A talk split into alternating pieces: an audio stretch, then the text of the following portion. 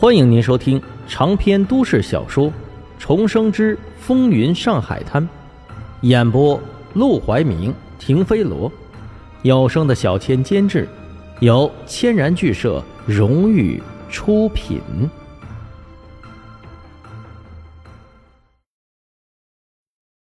第二百五十章，别跟个乡巴佬似的。这话实在是不中听。陆兰春气得胸口急速起伏。抬起手指戳着沈梦生的鼻子，一肚子骂人的话涌到嘴边。半晌过后，却又沉默了下来。没了黄金荣的庇护，他真的还可以一个人住吗？且不说那些记者会把他怎么样，但是自己过去得罪的人，戏班子其他红牌，平时想喝倒彩却碍于黄金荣不敢的戏迷，这些人会怎么样变本加厉的报复他？他想都不敢想。在这乱世之中，女人一旦失去了男人的保护，若是丑，若是自己有权有势、出身好，那也就算了；但凡有几分姿色，又无依无靠，就一定会被别人欺负。这几乎是连想都不用想的事。见他沉默，明白了自己的话，沈梦生语气也缓和了几分。今天他来医院，并不是来找陆兰春吵架的，而是接她回去。虽然说黄金荣打了他，但他几乎可以肯定，黄金荣心里某个地方一定还惦记着他，因为他始终都没有真正的得到过陆兰春。男人就是这样，他越是得不到的东西，就越是挂念。这阵子他忙着对付杜月笙和金庭孙，又刚刚和林桂生重修于好，一时是不会来找陆兰春的。但过阵子局势稳定，他和林桂生相处的久了，又心中生厌，到时候辗转反侧，脑子里想的就全是陆兰春了。所以彻底得罪陆兰春，对他也没什么好处。我早就和你说过，我们不是敌人，而是合作的关系。你总是摆出一副高高在上的敌对姿态面对我，对我们的合作没有一丁点儿的帮助。合作。刚刚平静下来的陆兰春听到这话，气得又开始浑身发抖。你跟我合作，给我带来过一丁点的好处吗？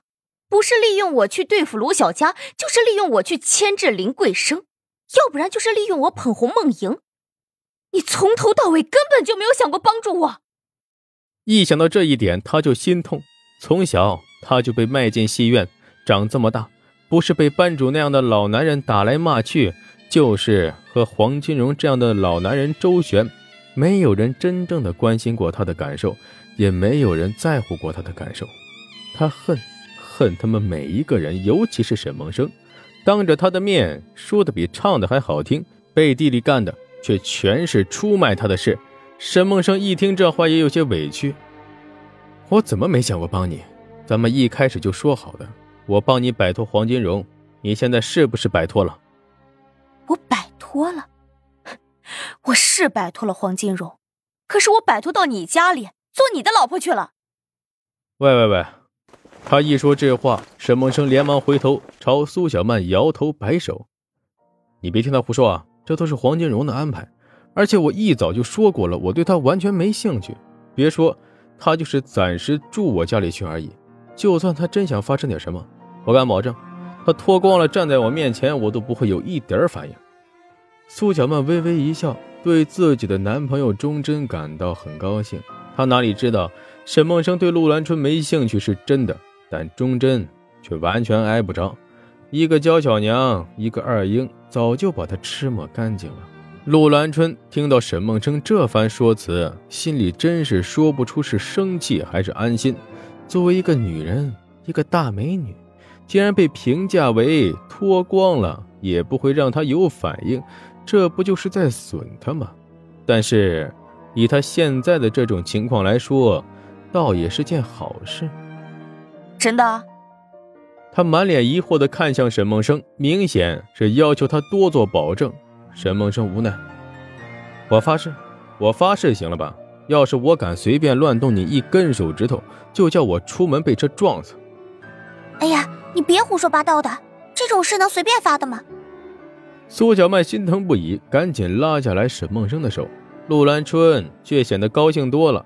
这小子竟然发誓不碰自己，那他住到他家里也无妨。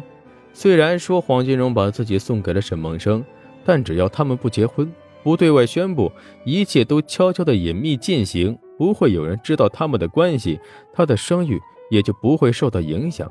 想到这儿，他竟然笑了起来。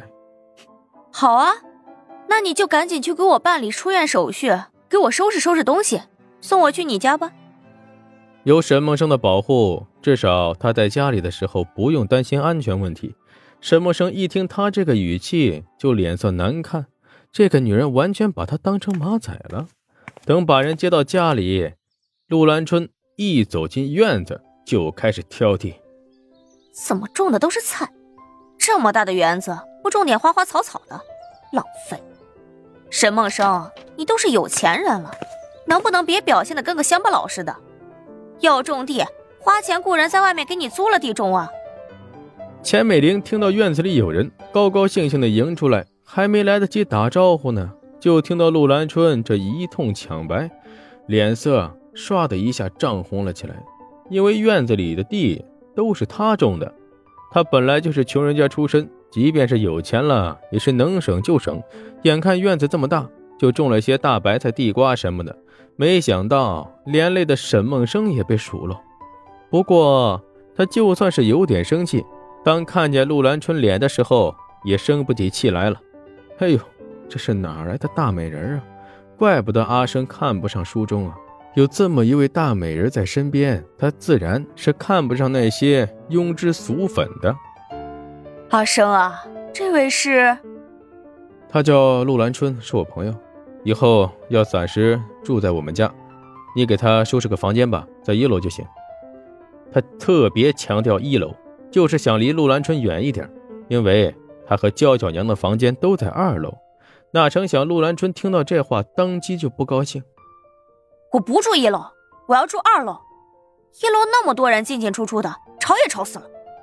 钱美玲也陪笑道：“咱们是家里，又不是外头茶馆，没有几口人。”不会吵的，那我也要住二楼，给我收拾一间二楼的房间出来。说完，他看都不看钱美玲一眼，径直进了客厅。钱美玲本来看他长得俊，对他充满好感，一看他这副刁蛮的模样，顿时不高兴了。阿生，他他这是什么意思呀？你怎么找这么个祖宗到家来？